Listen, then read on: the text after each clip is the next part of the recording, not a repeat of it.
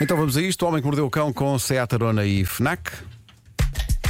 Isto hoje é material quente, ok? Eh, material quente. O homem que mordeu o cão traz-te o fim do mundo em cuecas, com histórias marrecas, cabeludas ou carecas. Do nada das por ti a pensar, elecas, elecas, elecas, elecas, elecas.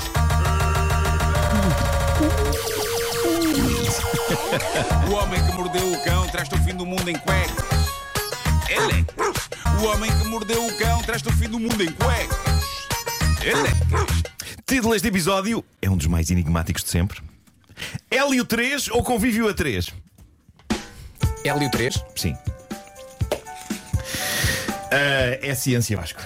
É ciência. Ahm, trago material quente, eu avisei. Vou tentar descrevê-lo com a dignidade Gilmário. a que habituei o nosso público. Gilmário, ainda bem que Chegaste a tempo. ainda bem que chegaste a fazer Não vi, não vi, estou só à espera Não, aqui para ver qual é o título. Hélio Ah, 3 ou é? Convívio a 3? Ahm, Para quem não ouviu o Gilmário a chegar, foi só esquisito. Percebes? Trago material quente e a Vera. Gilmário! pois é. Grande introdução agora. não é? Bom, ah, tenho então duas histórias reais narradas na primeira pessoa, começando pela história deste jovem, é um estudante do quarto ano de informática e ele deixou isto no Reddit. Ele diz: Estou a tirar o curso numa universidade bastante respeitada e planeava obter o diploma neste semestre. Uma das disciplinas que eu tinha era de avanços modernos e tendências no campo da tecnologia. Não era uma disciplina particularmente difícil, mas ainda assim requeria algum trabalho e para o exame final o professor pediu-nos um ensaio de 20 páginas sobre possível tecnologia do futuro numa área à nossa escolha. Malta, eu sei que isto está a parecer uma estupada, mas não me abandonem, vai valer a pena. Estamos contigo, Marcos. Estamos sempre juntos, contigo. bora, siga. Oh, Captain, my Captain. Vamos prosseguir com a descrição do jovem. Ele diz: Decidi então fazer o meu trabalho sobre energia por via de hélio 3. Não me perguntem nada sobre isto. Nem vamos perguntar. Ok, de certeza que há ouvintes nossos capazes de dissertar longamente sobre o Hélio 3. Aposto que já estão a aparecer no WhatsApp, Pedro. Já deve haver pessoas aí. O Hélio 3 é não sei o quê, não sei o quê. Mas pronto, continua. Nem por isso, para Nem já. por isso, não há ninguém a falar sobre o Hélio já 3. não, para já não. Continua Digamos que jovem. nesta altura há mais Hélios Sim, do que pessoas a escrever no WhatsApp. ok.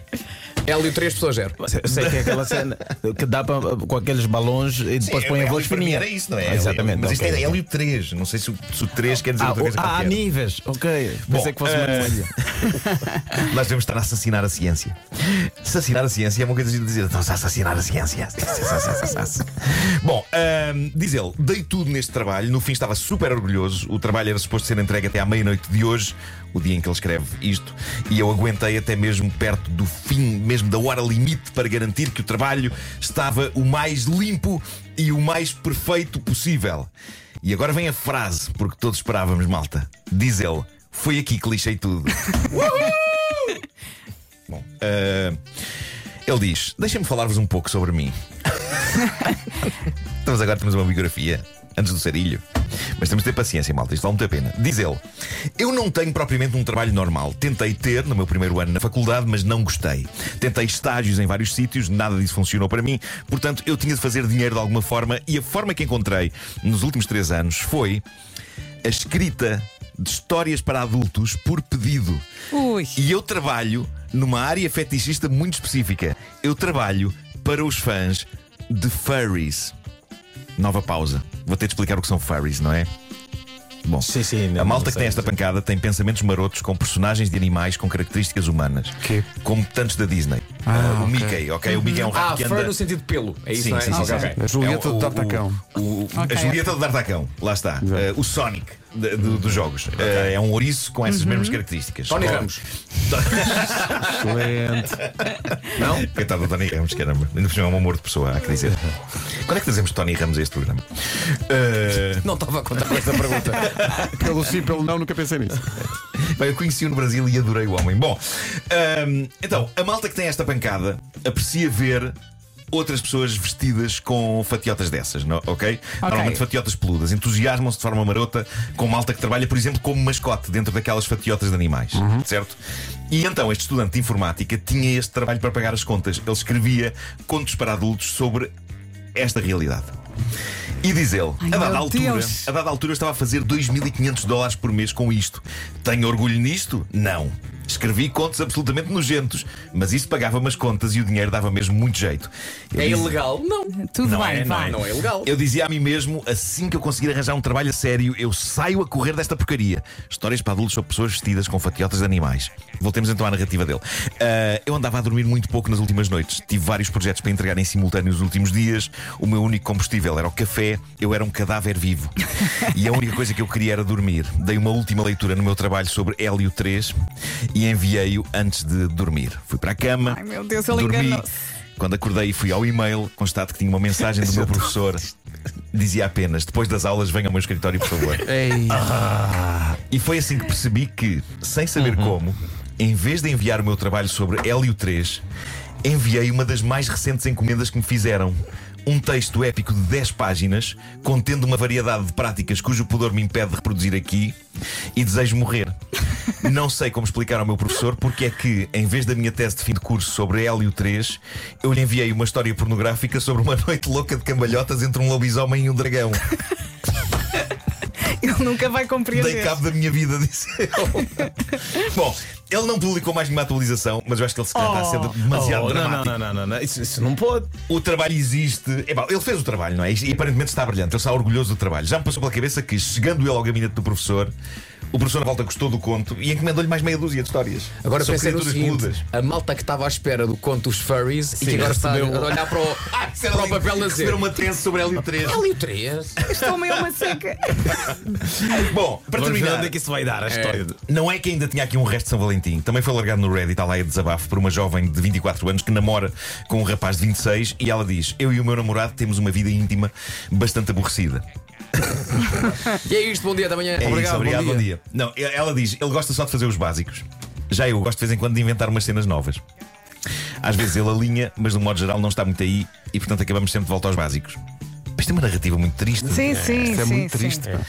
O que importa é que chegou o São Valentim e esta rapariga achou que tinha de criar eh, algo especial para espevitar a vida deles. Então falou com uma amiga para, para, para um convívio a três. Jogos de tabuleiro, não é? Eh, é Jogos de tabuleiro. Sueca. Sueca. Sim, sim, Jogo de cartas. Bom. E ele? Diz ela, a minha amiga, assim como assim, vai mudar-se para longe, provavelmente não a vamos ver mais depois disto, por isso, independentemente da maneira como iria correr, iríamos todos acabar por esquecer a coisa, achava eu. Então diz ela, chega ao dia de São Valentim, ele está a surpreender-me todo o dia com mimos, flores, presentes, comida, roupa, etc. Planeou um jantar incrível para os dois e quando estamos a voltar para casa, eu mando uma mensagem de texto à minha amiga para ter certeza de que ela está lá e está pronta e tudo. Chegamos a casa e o quarto está impecável. Há pétalas de rosa por todo o lado. Posso fazer aqui uma pausa? Isto das pétalas de rosa. Não Já- é, é uma trabalheira insana para limpar depois. É, e acho que O já foi, é já foi, já não Aquele efeito demora 30 segundos que você olha, diz uau e depois pensa, ah, agora tem que limpar isso. Catar aquilo tudo no E, fim. e não te faz espirrar? As pétalas de rosa, acho que não. Não sei, traz não aí. sei, não Deve sei. levar qualquer Bom, coisa. epá, eu não quis estragar Agora pensa na estava- vida daqueles cisnes em toalha. Não é? Ah, sim, tu sim, pegas, sim, sim. olha o cisne, tão bonito, agora vou o rabo. Isso é. Bom, pétalas de rosa por todo lado, diz ela. Uh, jogámos um drinking game. Isto são aqueles jogos em que as pessoas têm de beber um shot quando acontece qualquer coisa. Por exemplo, é possível fazer um drinking game a ver o Taskmaster, não é? Cada vez que a Inês Aires Pereira grita Marco, as pessoas beberem um shot, Yeah. rapidamente Olha. fica tudo bêbado. Fica tudo bêbado. Mas pronto, uh, eles jogaram desses jogos, estiveram ali no bota abaixo de shots bastante tempo e então. uh, arrancou o convívio. E diz a rapariga: no início estava tudo a correr bem, mas rapidamente o meu namorado e a minha amiga começaram a ficar demasiado entranhados um no outro. Não só isso, como os dois estão a levar a cabo piruetas com as quais eu só pude sonhar, enquanto comigo apenas os mínimos olímpicos. Ah, e ela pensou: o problema sou eu. A um ponto em que a dada altura eu lhes disse: Bom, estou um bocadinho cansada, vou dormir. E eles, vai lá, vai lá. E os outros continuaram sem ela. Pá, que São, que São Valentim de sonho. Ah, não, ok. Vai dormir, dá Bom descanso, amor. descanso, Obrigado, amor, vou eu já vou. aqui vou continuar.